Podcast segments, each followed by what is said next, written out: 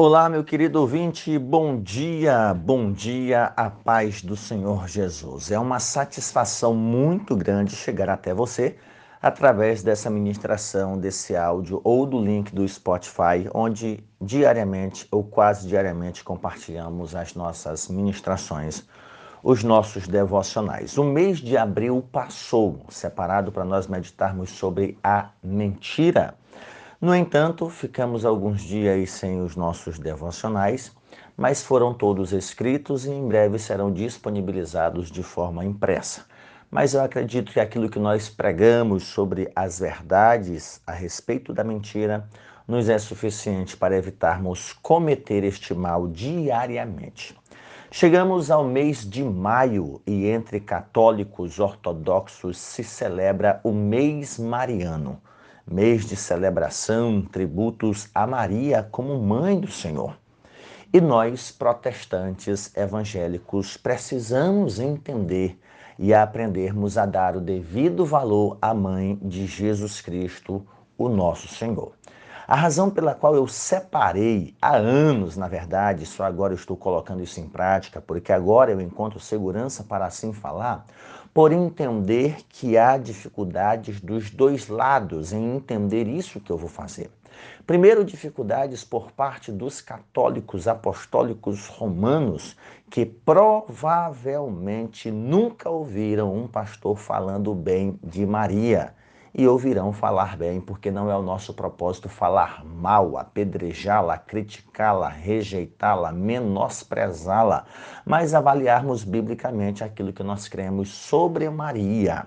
E não pegar casos isolados de crentes desinformados e talvez no seu, na sua extrema religiosidade fundamentalista acabam diminuindo, menosprezando Maria a mãe de Jesus. A outra dificuldade é por parte dos próprios protestantes, dos evangélicos, que certamente, se por um lado os católicos dificilmente ouvem protestantes falarem bem de Maria, do outro lado, provavelmente os evangélicos talvez quase nunca ouviram pregações em seus púlpitos a respeito de Maria a não ser o pastor Jarber e outros poucos que sempre pontuam aquilo que são verdades bíblicas, aquilo que são verdades escriturísticas. E este é o nosso ponto de partida, a Bíblia Sagrada, a palavra de Deus. Enquanto Bíblia Sagrada, que nos pontua aquilo que é necessário para crermos e vivermos, é com base nela que nós devemos olhar para Maria e entendermos o seu devido lugar e na história da redenção. Portanto, eu vou separar o mês de maio para fazer devocionais a respeito de Maria.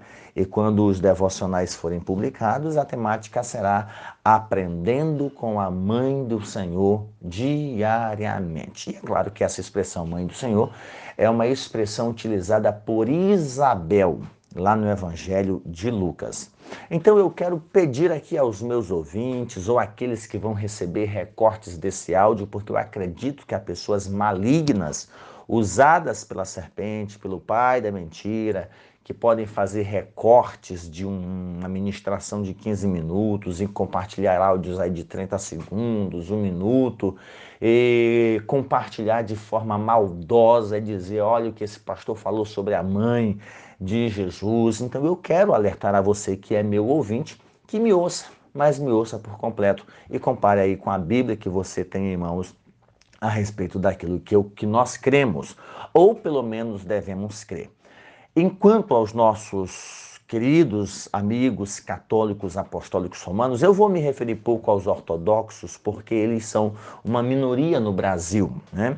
É, na, na questão de território canônico do Ocidente, é catolicismo mesmo, embora existam aí outras igrejas católicas como a greco-melquita, a antioquena, a armênia, mas o território, o, o território canônico ele é católico romano exceção do Oriente. O Oriente já é catolicismo oriental. Tudo bem. É, Para evitar exatamente esse preconceito de ambas as partes, o preconceito por parte dos protestantes evangélicos em relação à pessoa de Maria e o preconceito por parte dos católicos de achar que aquele irmãozinho de calçada detona com Maria é a posição de todo cristão evangélico a respeito de Maria.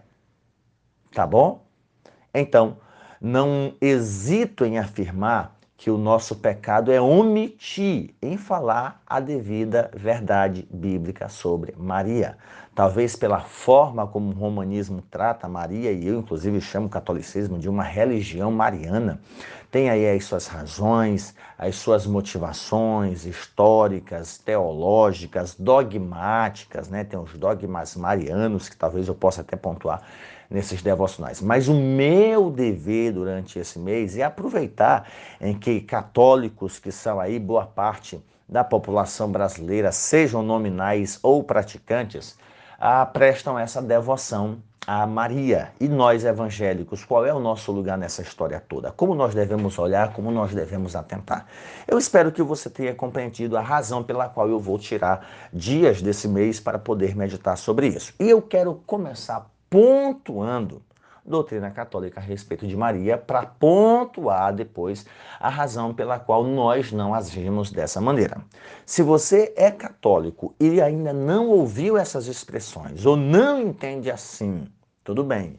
Ou se você já ouviu, entende assim e não pratica, então provavelmente o padre Paulo Ricardo e tantos outros vão chamar você apenas de católico de IBGE. E aí essa crítica já vem do próprio catolicismo e não nós protestantes tá bom? Há uma militância da, do catolicismo tradicional muito grande em relação àquele católico que é, que, é, que é católico nominal.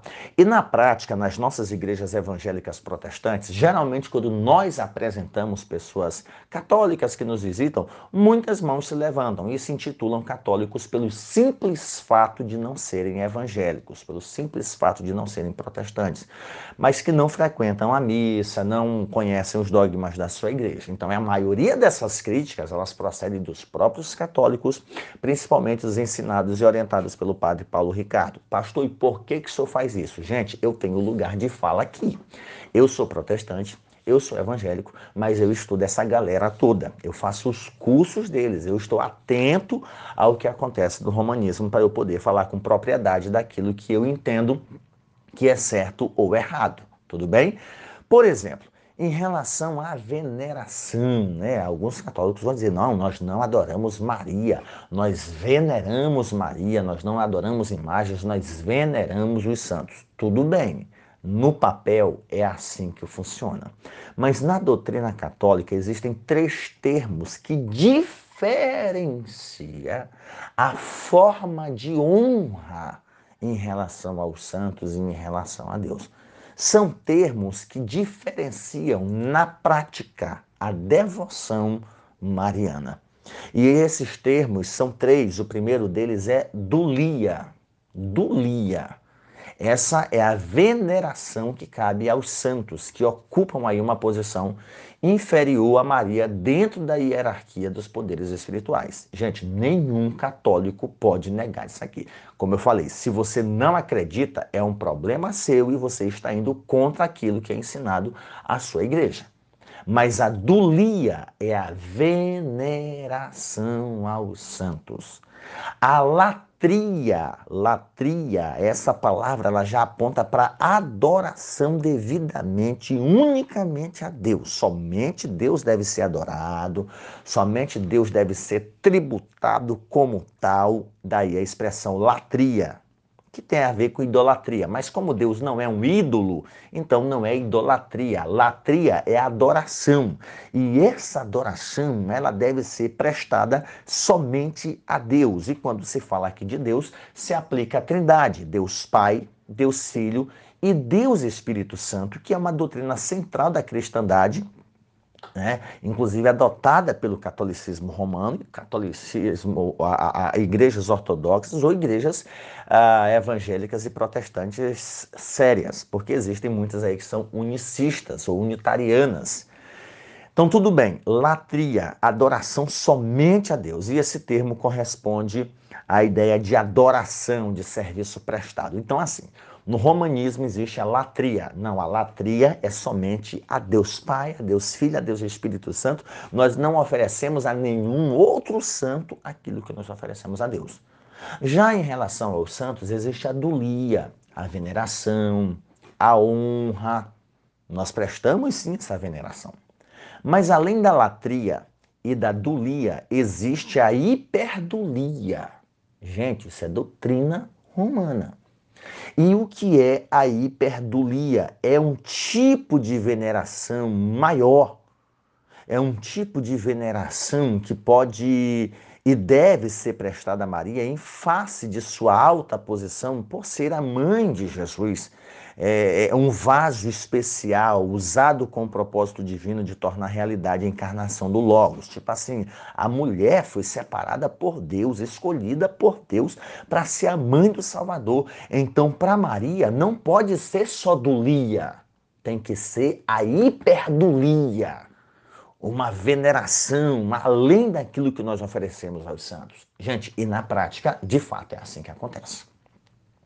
Existem os devotos de São Francisco, devotos de São Benedito, devotos de, de Padre Cícero, e à medida em que essa devoção é maior, nós não podemos medir, talvez na prática, essa diferenciação, e aí geralmente alguns crentes vão dizer, ah, são idólatras, a idolatria acontece no coração.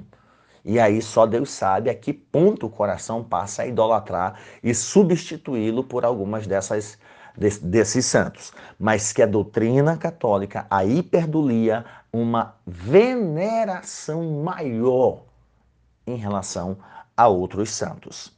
A hiperdulia é essa veneração maior mais intensa a Maria pela sua posição em relação ao fato de ser a mãe do Senhor. Então, de acordo com a teologia católica romana, Maria deve ser considerada o mais sagrado, ímpar dos seres humanos mortais, ocupando ela uma categoria toda própria. Ali, ela é considerada dotada de poderes, como medianeira ou mediadora né, dos pecadores diante do Filho de Deus, ah, sempre simpática diante dos sofrimentos de seus filhos, aí a ideia de figura de mãe, acolhedora, manto de amor, e isso explica a ansiedade dos católicos romanos de se aproximarem de Deus por meio de Maria. Jesus seria Augusto, né? Essa expressão Augusta é gloriosa, era inclusive um título atribuído aos reis, aos imperadores romanos. Jesus seria inabordável, mas seria ah, mediado por Maria, né? Maria mostra-se justa, mostra simpática para conosco, sempre disposta a ajudar o homem, em vista dessa sua posição, dessa sua missão, de acordo com a mesma teologia católica romana, Maria merece a veneração que lhe prestam.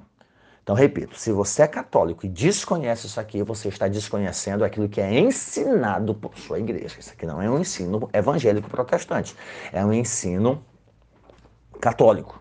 A hiperdulia, a adoração mais extravagante, a, adora, a, a, adoração não, a veneração, né? E se você, aí é um julgamento seu que me ouve, se você pegar o que no catolicismo se faz para a pessoa de Jesus e se faz para a pessoa de Maria, você pode talvez ter dificuldade de separar o que é latria, a adoração devida apenas a Deus, e a hiperdulia, que é a veneração mais intensa a Maria em relação aos outros santos. Mas como tenho falado, meu objetivo não é falar mal, mas pontuar para que eu então possa falar a respeito daquilo que cremos e como cremos. Então, se eu vou falar de Maria, obviamente alguém vai dizer, ah, ele está falando mal de Maria. Então, eu estou começando a pontuar aquilo que o romanismo ensina a respeito de Maria. Daí vem a expressão Mariologia, que é o estudo sobre Maria, os dogmas marianos, as aparições marianas. Maria tem muitas caras, e aqui eu estou uh, usando uma expressão do próprio padre Fábio de Melo, Paulo Ricardo, Maria tem muitos rostos, né? Como Nossa Senhora da Conceição, como Nossa Senhora de Aparecida, como Nossa Senhora de Guadalupe, como Nossa Senhora ah, de outros lugares em que houveram as aparições marianas e são lugares sagrados. Inclusive a Igreja de Roma tem vários templos marianos, isso mesmo, templos marianos que são consagrados a Maria. Então, isso faz parte de um caráter doutrinário. A hiperdulia. Maria não deve ser venerada como, é, como são venerados os outros santos. Por ela ser a mãe do Salvador, ela deve ser hipervenerada. Gente, isso é língua católica apostólica romana. E eu tenho certeza de que até aqui eu não estou sendo injusto com aquilo que é ensinado no romanismo, até porque eu tenho um catecismo da Igreja Romana aqui e eu faço as minhas leituras para poder falar aquilo que eu falo. Tá bom? Então, entendo que é latria, adoração somente a Deus, dulia, veneração, honra aos santos, hiperdulia, hiper, super, maior, além, mais intenso, mais extenso, uma veneração mais, mais intensa a Maria pela posição em que ela ocupa. Então, para encerrar essa reflexão, além de pontuar essas questões a respeito do catolicismo sobre Maria, eu não poderia deixar de fazer um texto bíblico que nós entendemos ser uma primeira referência a Maria, e esta referência é dada pelo próprio Deus, e aí evangélico protestante é uma razão pela qual você e eu não podemos ignorar a figura de Maria por causa do extremismo que se presta por ela no catolicismo. Claro, e aí eu falo extremismo para nós evangélicos protestantes. Para os católicos, Deus abençoe, isso é doutrina da igreja de vocês. Se vocês estão lá, vocês têm que obedecer à igreja lá. Mas nós, olhando para a Escritura, Deus a anunciou, então nós devemos ter o devido reconhecimento à pessoa dela, da mesma forma que o próprio Deus ah, fez outros prenúncios. Então, esse texto está lá no livro de Gênesis, durante a sentença depois da queda, não para Eva, mas para a serpente. Deus, ao aplicar a serpente no capítulo 15, que nós chamamos de proto-evangelho, e essa ideia de proto-evangelho, ela é abraçada por toda a cristandade, tanto por católicos, ortodoxos e protestantes. O primeiro evangelho, o primeiro anúncio de boas novas é dado por Deus, quando ele diz: "Porém inimizade entre ti e a mulher, entre a tua descendência e o seu descendente." Este te ferirá a cabeça e tu lhe ferirás o calcanhar. Perceba que a expressão vai falar a descendência da serpente e o descendente da mulher. A descendência da serpente são todos os filhos do maligno, sejam demônios, sejam pessoas. São aqueles que odeiam a verdade de Deus, são aqueles que suprimem a verdade de Deus e colocam a sua mentira como norma de comportamento, são aqueles que são mentirosos, etc. São aqueles que têm o mesmo caráter do maligno, são falsários, são, são sorrateiros, ah, usam a verdade para prejudicar alguém. Então, na realidade, são filhos de Satanás, são os filhos né, ah, de Eva que se corromperam corromperam, que vivem para fazer o mal. Por exemplo, Caim era filho do maligno no que diz respeito a ter o mesmo caráter, homicida, disposto a mentir, disposto a matar, disposto a destruir. Então, essa é a descendência da serpente. Por outro lado, existe aquilo que o texto vai falar de o descendente da mulher. Então há um antagonismo mútuo de ódio entre a descendência da serpente e Jesus Cristo, que é o descendente da mulher. Então, quando nós olhamos para esse texto, porém inimizade entre ti e a mulher, entre a tua descendência e o seu descendente, curiosamente, essa é a primeira sugestão da concepção do nascimento virginal de Jesus Cristo. O texto não vai falar de nascimento virginal, o texto não vai falar o nome de Maria, mas o texto vai falar daquele que esmagaria a cabeça da serpente, que não era a mulher, mas o descendente dela. Então, por que ele seria o descendente da mulher, não do homem? Ele herdaria o gene de sua mãe, mas não do seu pai legal, que no caso foi José.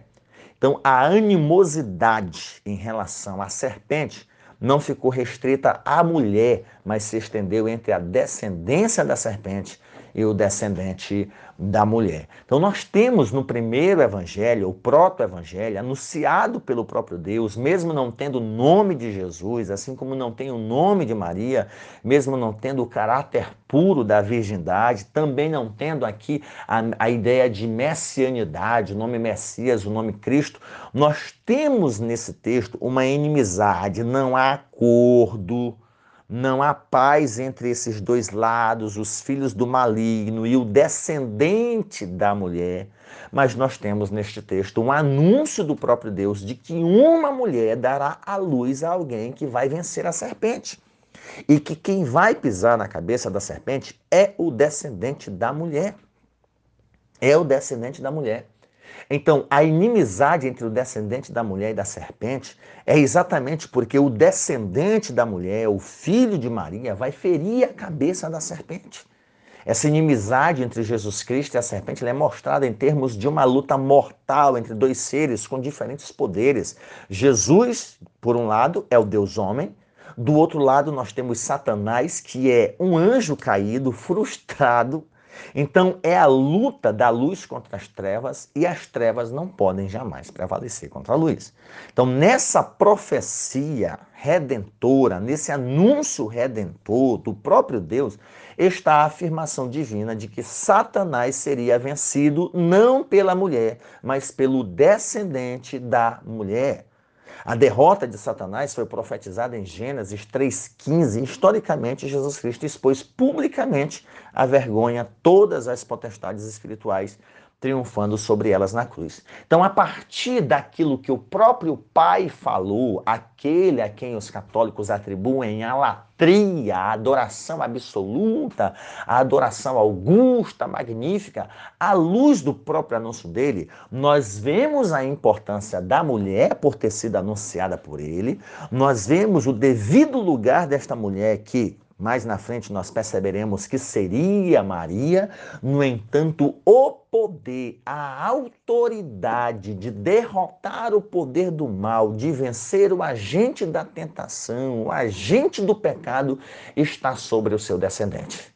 E é claro que um romanista ah, devoto vai dizer: mas se não fosse Maria, Jesus não teria nascido teria, porque segundo o texto dos apóstolos, Jesus Cristo tem o seu sangue conhecido antes da fundação do mundo, antes de existir Adão, antes de existir Eva, antes de existir a possibilidade de serem tentados, já havia o plano redentor e é claro que a mãe de Jesus já estava nos planos do Senhor e Deus graciosamente a escolheu. Então nós precisamos ser cautelosos e não colocar a mãe em pé de igualdade ao pé do filho. Quem morreu na cruz foi o Redentor e a cruz não foi fracasso, a cruz foi vitória, foi o pódio, foi conquista, foi vitória sobre o mal, foi vitória sobre o inferno, foi vitória sobre a morte, foi vitória sobre o agente da tentação.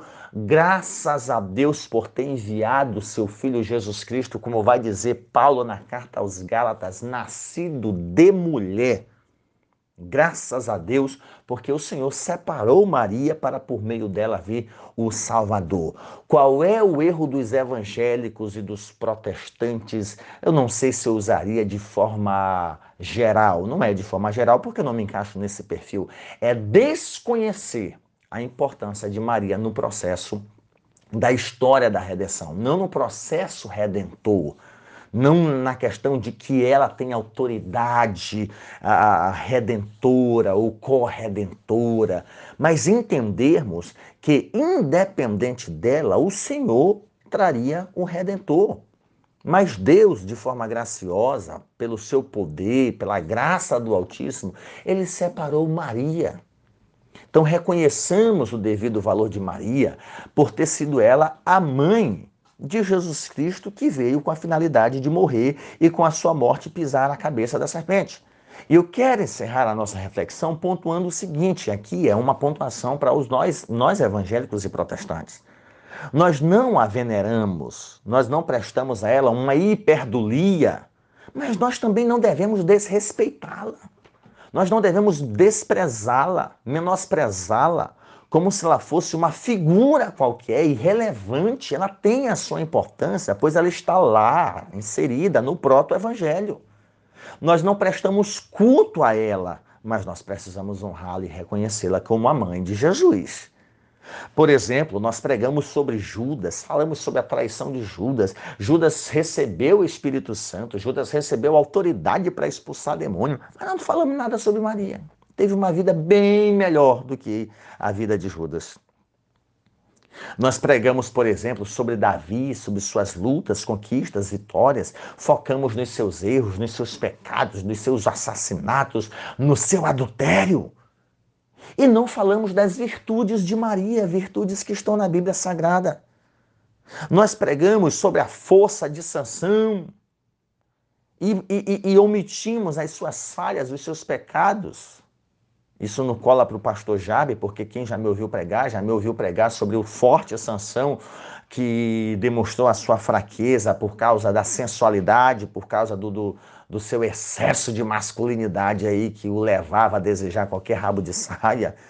Pregamos sobre a força de Sansão, omitimos aí os seus erros e não pregamos sobre a força de Maria no que diz respeito a aguentar o que ela aguentou. Uma mulher sem ter relação com seu marido aparecer grávida. Ah, o texto bíblico não diz isso, mas tente imaginar. É, gente, isso acontece ainda hoje. O casal casou hoje, pan. Com 10 meses, aliás, casou hoje. Com dois meses, a moça está grávida. A, a, a esposa está grávida. Vai dizer, já? Ah, não, pois fizeram antes de casar. As pessoas começam a acusar. A pessoa engravidou talvez na primeira relação sexual.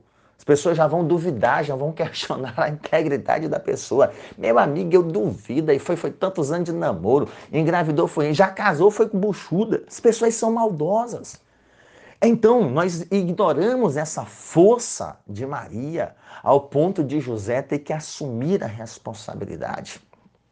Fugir para o Egito para que não matassem o próprio menino. Enfim, nós pregamos, por exemplo, sobre a ação do Espírito Santo, sobre a vida de Moisés, sobre a vida de homens do Antigo Testamento, como dos profetas. Nós pregamos sobre a ação do Espírito Santo, sobre a vida dos apóstolos. E por que, que a gente não prega sobre a ação do Espírito Santo sobre a vida de Maria?